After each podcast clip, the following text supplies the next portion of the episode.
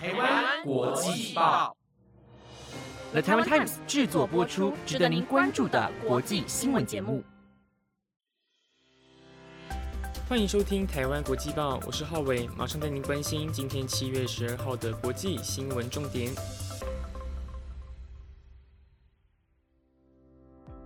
Hello，大家好，我是浩伟。这礼拜因为一些行程的规划，所以我决定跟礼拜二晚上的主持人嘉怡来做换班。那今天的五则国际新闻将会带您了解斯里兰卡总统正式辞职，还有乌俄战争最新消息，以及巴西选举混乱不断。最后则是中国非法捕鱼和统一教的介绍。更多精彩内容就在今晚的台湾国际报。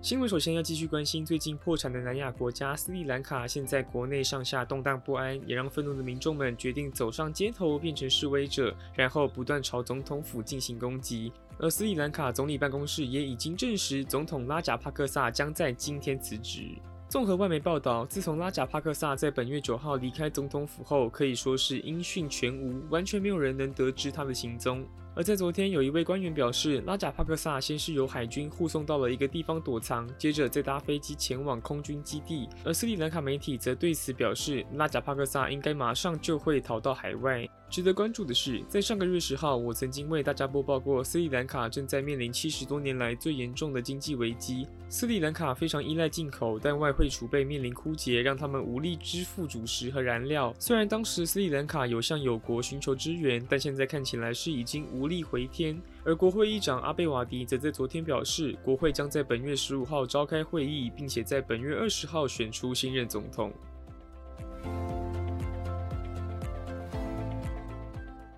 接下来带您关注乌俄战争最新消息。乌克兰第二大城哈尔科夫州以及乌东顿内兹克州的公寓，在三天内先后遭到俄罗斯用火箭炮攻击，总共造成约三十人丧命。而哈尔科夫州州长西内胡伯夫则对此回应：这些被攻击的区域根本没有任何的军事意义，俄罗斯的行为与说法有出入，因为他们就是在瞄准平民攻击。乌克兰国防部长列兹尼科夫在昨天表示，乌克兰正准备使用西方国家供应的武器，然后让百万大军去把被占领的南部领土抢回来。我们将会向友国的国防部长寻求武器支援，以确保自己的火力足够，因为这次的军事冲突很可能持续好几天。此外，乌克兰副总理维列舒克也特别提醒赫松州的平民要赶快撤离，因为乌克兰的武装部队正准备发起反攻。我们不希望有任何的平民遭到波及。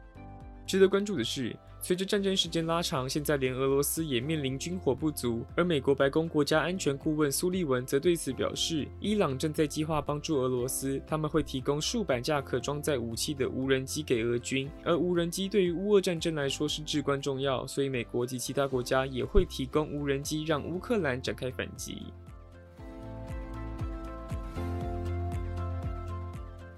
第三则新闻要关注南美的国家巴西，在本月九号疑似发生政治谋杀案。巴西左翼政党劳工党的官员马塞洛·阿鲁达在举办生日派对时，竟然遭到现任总统博索纳罗的支持者持枪闯入，随后两人爆发激烈冲突，也让马塞洛·阿鲁达最终不幸中弹身亡。同时，也让外界担心今年十月的巴西总统大选是否会在接下来引发更多的政治暴力。根据巴西媒体报道，有目击证人表示，凶手瓜拉尼奥在抵达生日派对后就大喊博索纳罗的名字，让现场充满了挑衅意味。而警卫看到状况不对，也马上请瓜拉尼奥离开现场，但他扬言自己将会再回来。结果十分钟后，瓜拉尼奥携带枪支又重回现场，接着冲突一触即发。这起悲剧最终让马塞洛·阿鲁达丧命，而瓜拉尼奥则是重伤送医。此外，巴西政治学家乔卡里在受访时对此表示，今年的政治选举有强烈的报复。主义意识目前已经引发暴力行为和示威，权力机关应该要保护巴西的和平与民主秩序，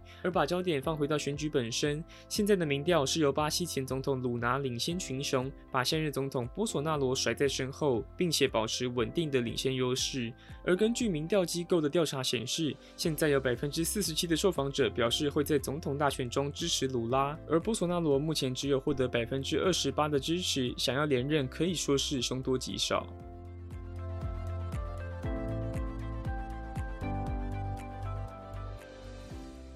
第四则新闻要关注中国。之前在五月时，美国总统拜登曾经指控中国非法捕捞，但当时中国官媒则表示美国是在凭空捏造，并且强调中国是负责任的渔业国家。不过，这个说辞已经在最近被完全打脸，因为法国《世界报》表示已经掌握到了中国非法捕捞的证据。根据法国《世界报》近一年的调查报道，发现中国船队在阿拉伯海上刻意躲开卫星追踪，以利于自己展开非法的过度渔捞。而联合国粮农组织表示，全球鱿鱼市场总值为一百二十亿美元，其中有百分之五十到七十都是中国从公海掠取。然而，中国已经成为世界工业化过度捕捞的第一大国，严重威胁渔业资源。值得关注的是，除了非法捕鱼以外，日本防卫省统合幕僚监部也在昨天表示，有一艘中国海军护卫舰在本月七号到十号三天期间，经过钓鱼台西北方约八十公里处，然后从与那国岛跟台湾之间的海域进入太平洋。所以，日本防卫省也马上出动了三艘海上自卫舰队展开监视，看看能否调查出中国的意图。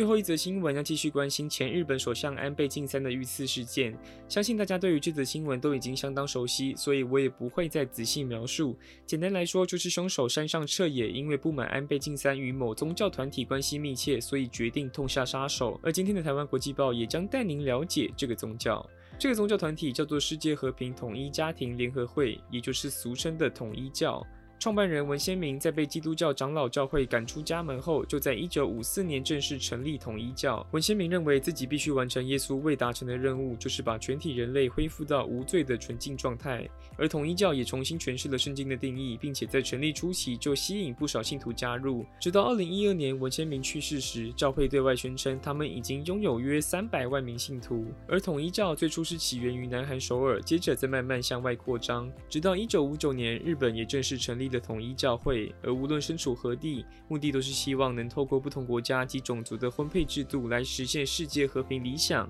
其中，统一教最著名的活动就是盲婚，将会由教会来指派一对完全不认识的男女直接成为夫妻。此外，我国也有网友发文表示，统一教其实在台湾也有分支。那今天的新闻将要在这边告个段落了。节目内容皆由了台湾 Times 制作播出，感谢大家的收听，我是浩伟，我们下礼拜再见喽，拜拜。